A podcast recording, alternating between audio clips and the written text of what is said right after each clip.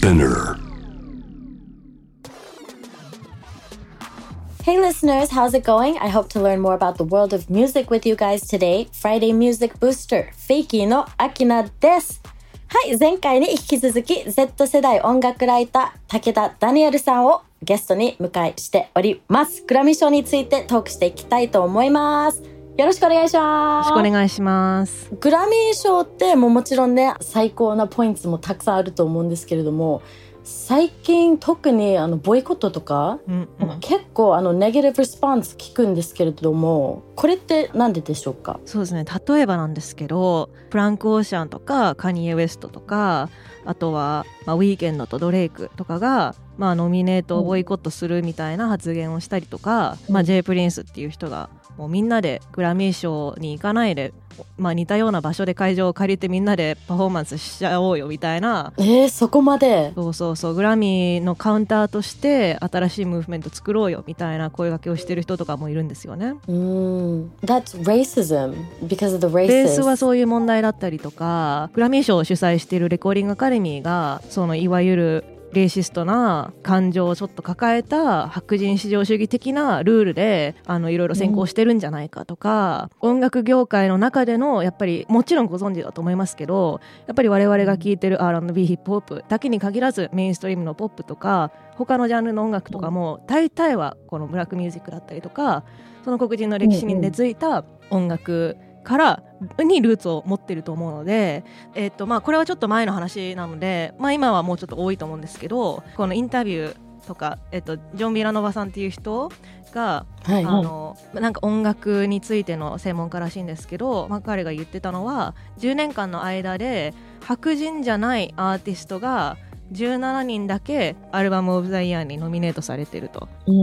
でね大体その1人なんかそのなんていうんですかね17人っていうと多いように感じるかもしれないけどそのアルバム・オブ・ザ・イヤーって毎年結構な数の人たちがノミネートされてるのでその中で17人だけっていうとかなり少ない感じに17組ですかね。少ない感じになっちゃったりとかするんですよね。なのでそのそもそも選んでる人たちの価値観がすごく偏ってるんじゃないかとか正当に評価されるべきアーティストたちが、まあ、例えばそのドレイクの話で言うと2017年に「Hotline Bling」ってねみんな よくご存知はい。のミームにもなったりしてすごい有名な曲ですけどあれってラップじゃないのに最優秀ラップソング賞にしかノミネートされなくていや俺は黒人だからラップカテゴリーでしか評価されないじゃんとかタイラー・ザ・クリエイターもこうラップ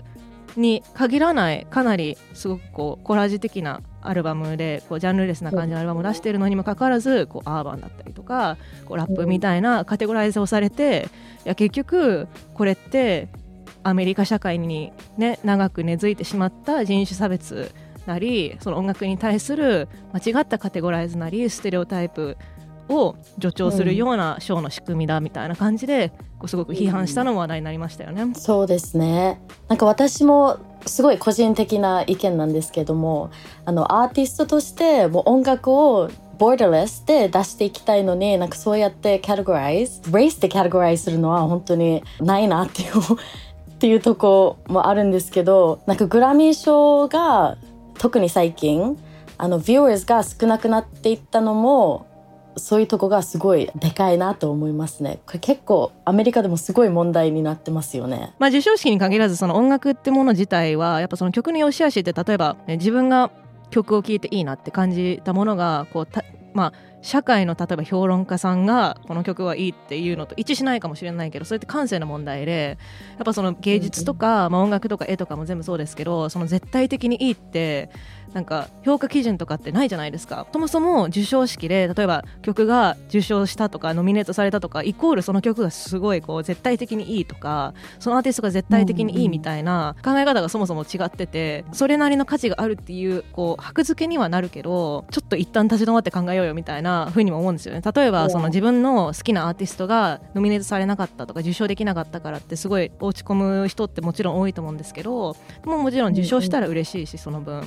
でもなんかそれが全てじゃないよねって思うし、あと同時にアメリカでの授賞式のあり方というか存在位置を考えると、うん。結構そのその賞を開催している例えばレコーディングアカデミーグラミーだったらレコーディングアカデミーとかあとはそのアカデミー賞って映画の方でありますよね。その映画業界なり音楽業界がどういう自己ブランディングをしたいかによって毎年の受賞者とか選んでるのかなっていう考え方もできて例えばその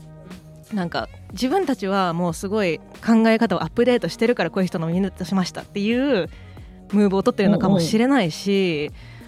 まあ、逆に言えばそのすごく保守的な考え方の白人のおじさんばっかりのコミュニティだったりするとその人たちの考えがあらわになってしまうしそうなんかそういう人たちによって音楽の良し悪しだったりとかアーティストのクオリティとかが左右されてしまうってすごいアーティストからしたら嫌なことかなって思うんですよね。いやそうですね。今年はどういうブランディングであのこのアーティストノミネートされてると思います？2020年に「ザ・ウィーケンドがあのアルバムをリリースして、うん、もうけその時のアメリカにいたんですけどもう、うん、あのバインディングアイツが流れすぎてもうラジオつけたら永遠にウィーケンドから逃げられないみたいなぐらいずっと流れてるのになんか全然ノミネートされなくてさすがにこれおかしいだろうみたいな感じでもう俺は永久ボイコットするって、まあ、明言しちゃったんですよね。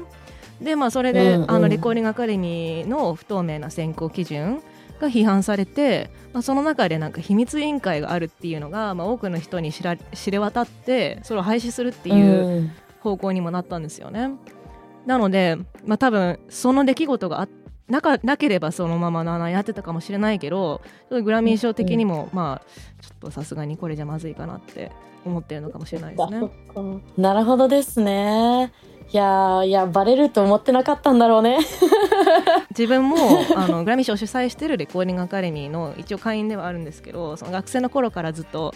あのグラミー U っていうプログラムがあって、うん、あの今どうなってるかわからないんですけど自分の時はその、はいはい。まあ、アメリカの中での何個かのキャンパスが選ばれててなんかそのグラミー U ってこういう、プログラムがあってってこう話に来てくれるグラミーを取材してるレコーディングアカデミーのあのこう上の方の人たちが来てこうリクーリングしてみたいな場を設けてくれたり説明会があったりとかして、その音楽業界に興味を持っている若い人た若い若者をこう応援しようっていう意図のプログラムなんですよ。でその大学生たちがこうインターンみたいなこう仕事っていうわけでもなくあの当時は例えばその BTS のサウンドチェックに参加できるとか、えー、でかいアーティストがライブすると、そのサウンドチェックに行ってなんか Q&A ができるとかそういうプログラムがあったりとかすごい。なんかメンターシステムって言ってその応募して、まあ、選ばれるとレコーディングアカデミーの中の会員のもっと年上の人とマッチングされて例えば自分がエンジニアになりたかったらレコーディングエンジニアの人とマッチするとか自分がソングライターになりたければソングライターの人とマッチされるとかで1学期間かけてそのメンターとこうなんかインターンみたいな感じでするみたいなシステムとかもあって。まあ、そもそもそのグラミー U に応募するのにもまあいろいろプロセスがあったりとかはするんですけど結構いろんな大学の学生とつながれるとかネットワーキングのイベントとかもあって、まあ、自分はそこでこう音大の友達を作ってなんかいろいろプロジェクトやったりとかそういう、なんかそうなんですよ。学生同士での将来音楽業界を志望するいろんな人たちとつながれるっていうのはすごい面白いプログラムなんですよね。はいはい、えー、そうなんですね。初めて知りました。そういうこともできるんですね。そうですよ。レコーディングアカデミーの中で3つ3部門あって会員のシステムとして、はいえっと、グラミー U の会員と普通の会員がノンボーティングとボーティング。その投票グラミー賞に投票できるタイプの会員と投票しないタイプの会員でつまり3種類いるんですよ。で、正会員になるためにはあのなんか推薦状が必要とかあって、ん、なんか音楽業界の人の2人の推薦が必要。でまあグラミーノミネートされてたらそれはいらないみたいな。へえなるほどですね。最近はその会員になれる枠が増えたりとかして一応このダイバーシティを確保しようっていう意図は見られるんですけどあの例えばなんですけどあのアドボカシープログラムとかもあって例えばその会員のステータスにかかわらずその自分のローカルな政治家とかにこういうふうな例えばコロナの時とかは自分も参加してたんですけど、うん、アーティストがこういう状況に置かれているからこういう支援をしてほしいとかこういう支援金が必要とかあの法律こういうのをここ変えてほしいとか、まあ、そういうのをこう訴えかけるグループとかチームとかもできる、でまあ、そういう意味での活躍の仕方もレコーディングアカデミーの中ではあってただそういうのに参加すると、多分我々はグラミー賞って聞くとテイラー・スウィフトとかビヨンセとかをイメージするけどもちろんその例えばクラシックとかエンジニアとかそういう、ね、ジャズとかもっとエクスペリメンタルなものとかすごいたくさんの部門があるからそういうこう我々からしたらニッチと思うような分野の人たちもいっぱいいるわけなんですよ。ただそういうとかそのすごい年上の白人のおじさんとかもすごくもちろん多いしそういう人たちが投票するからなんかポップミュージックに精通した人だけが選んでるわけではないのではいはいはい。そうなんですよ。だからちょっとえなんでこれ選んだの？って思うことも、まあ、でもこのこのぐらいの人たちが選んでたらそうなるかもなとかいうのはあります、はいはい、なるほどです。ねじゃあもう友達同士でもこのアーティスト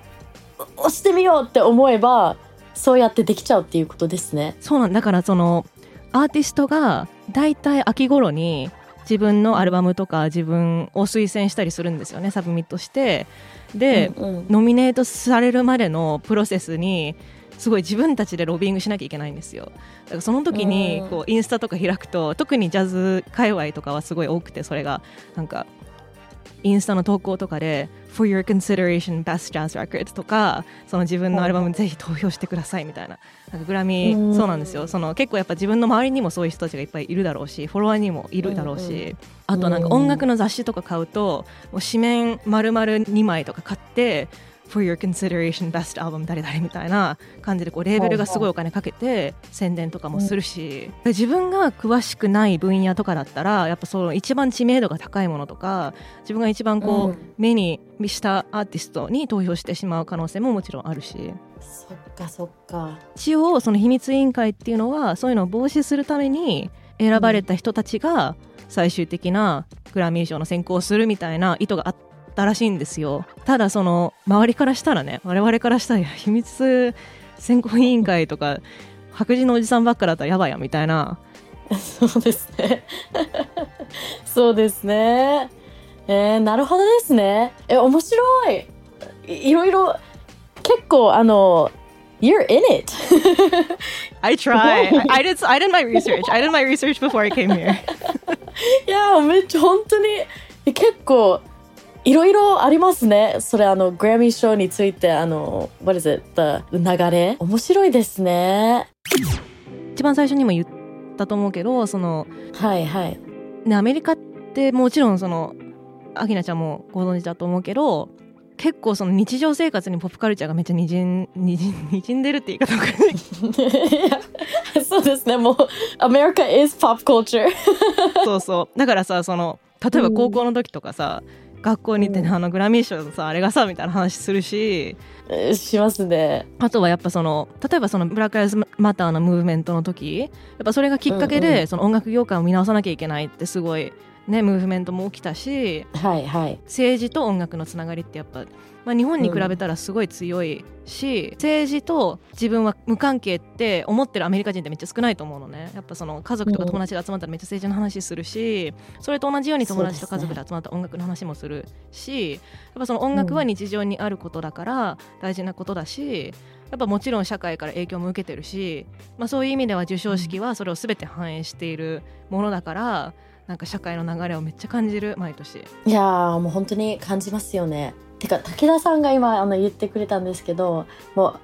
pop culture is so important in America って私もすごい思うんですけれどもなんかもう小さい頃からセレブスタイルになんかなりきらなきゃみたいなのも勝手になんかそういうそういう風になんか育っていくと思うんですけどアメリカ人って。それって私的にはすごいいいいいことだと思うんですけれども武田さん的にはなんかそれについてなんか思いとかあります？授賞式でのスピーチがすごい話題になるって話したじゃないですか、うん、あれもやっぱそのアーティストが社会的影響力を持っていてそれに伴う社会的責任もあるってやっぱ社会のみんなが思ってるからあれだけ発言がすごい話題になるし結構政治的なこととか社会につながることとか発言するしやっぱ毎年問題になるのは、女性差別とか人種差別があるんじゃないかってみんな結構疑いの気持ちを持って見てるんですよね。やっぱその話題になるってことはそういう意味なので、うん。うん、例えば、まあ、3年ぐらい前かなそのセクシャルハラスメントに対して声を上げる MeToo ムーブメントがグラミー賞でも結構大きなトピックとして取り上げられたりとか、うん、やっぱグラミー賞自体がその音楽業界を代表する存在ではあるのでやっぱその音楽業界全体としてどういうスタンスを示していくかこうお手本的な存在にもなっているので、まあ、あとはその女性を搾取していた男性プロデューサーたちがすごい批判されるようになったりとかあとはね、うん、さっきもお話ししました「ダ・ウィーケンド」やケラーニとかリナ・サワヤマ、うん、そういった音楽業界にものすごく大きな影響を与えているまあ、有色人種のアーティストさらにケラにリナ・サワヤマに関してはこうクヤのアーティストとかがもう全然ノミネートされなかったことに、うん、かなり多くの人がこう疑問を抱いているっていうのもあのその表層的な意味で言ったらその自分の推しの推しがノミネートされなかったからおこみたいな 話になっちゃうけど もっと大きな意味で言ったらやっぱりそれだけアーティストが社会の中でこう重要なものとして扱われているから、うん、こうロールモデルとしてやっぱ見るじゃん。ビヨンセとかももちろんそうだし。ってなっていくと例えば小さい子とかがそのアーティストたちがこう排除されてるのを見てあなんか自分ってやっぱ社会の中でこういう存在なのかなとかやっぱ自分ってこう、ねまあ、自分もアジア系ですけどあのグラミーでアジア系のアーティストがノミネートされたら自分応援したいと思うし例えば自分がアーティスト志望音楽業界志望だったらああ自分でもこの業界いけるのかもしれないって思うけどやっぱそういう人たちがたくさんアーティストとして活躍してかなり SNS とかでは支持されているのにもかかわらず最終的にグラミーとかでは完全に無視されてたら、あこれはどうなんだろうって思っちゃうよね。うんうんうんそうですね。やっぱりなんかアメリカのすごいいいとこは freedom of speech と思ってて本当にあのグラミー賞のあの何アワードを受け取った時のスピーチとかなんかそういう時に本当になんだろうもう世界中のみんながせっかく聞いてるからなんだろうそこで自分のメッセージをちゃんとアウトプットするのがすごい大事だなと思っててアーティスト的になんかそういうアーティストもなんかもっともっと世界中に広げていきたいですよね。やっぱアメリカのカルチャーは、そのどういった未来の社会を作りたいのかっていうことに対してかなり影響力を持ってると思うんですけど、まあその人間っていうのはその何もない真空で生きてるわけじゃなくてやっぱそのいろんなバイアスとか、いろんな影響を受けて特にもうね音楽とかメディアとかを本当に影響を受けるからその、例えばマイノリティの作品マイノリティの人が作った作品とかに賞を与えるっていうことはもうそれがその日本だと割となんか行き過ぎたポリコレとかなんかその何でもその属性で選んじゃいけないみたいな風に言われてもちろんそれはそうなんだけど同時にやっぱりそういう賞を与えるっていうことはその人たちの存在なり価値を認めるっていうことでもあってやっぱそのマイノリティでも受賞できるチャンスがあるとかその自分の作品、特にそのねブラックアーティストたちのそのラップとかにこう一括りにされてしまうっていうのはもうそもそも作品がちゃんと見られてないじゃんみたいな。音楽の授賞式なのにってなるしそうやっぱ将来の音楽業界のためにもまあリスナーとか視聴者とかがしっかり声を上げるとか疑問を感じるっていうのは大事なことなんだなって思いますね。いやでもグラミー賞もっともっといい感じにね変えれば。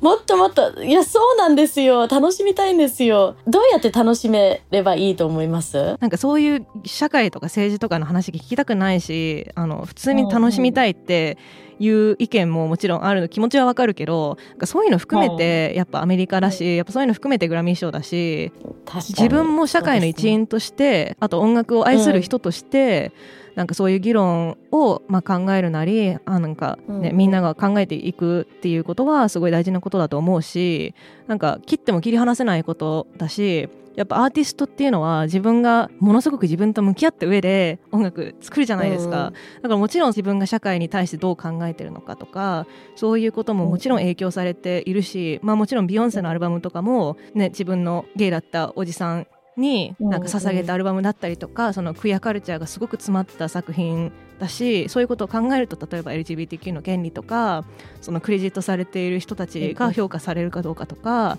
まあ、そういうところにも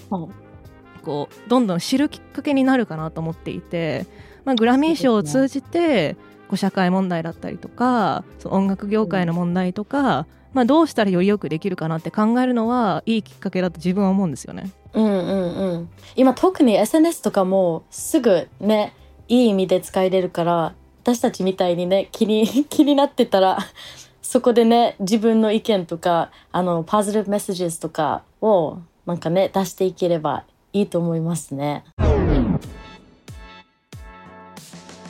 なんか一緒に見たいねこれは。こういうテンションで。いやめっちゃ楽しそう。一緒に見たい。ちょっとあのあの場面どうだった？あのスピーチどうだった？みたいな。何言ってたの？っ ていやーもう本当に楽しみですね。今回も本当にたくさん楽しい話ありがとうございました。こちらこそです。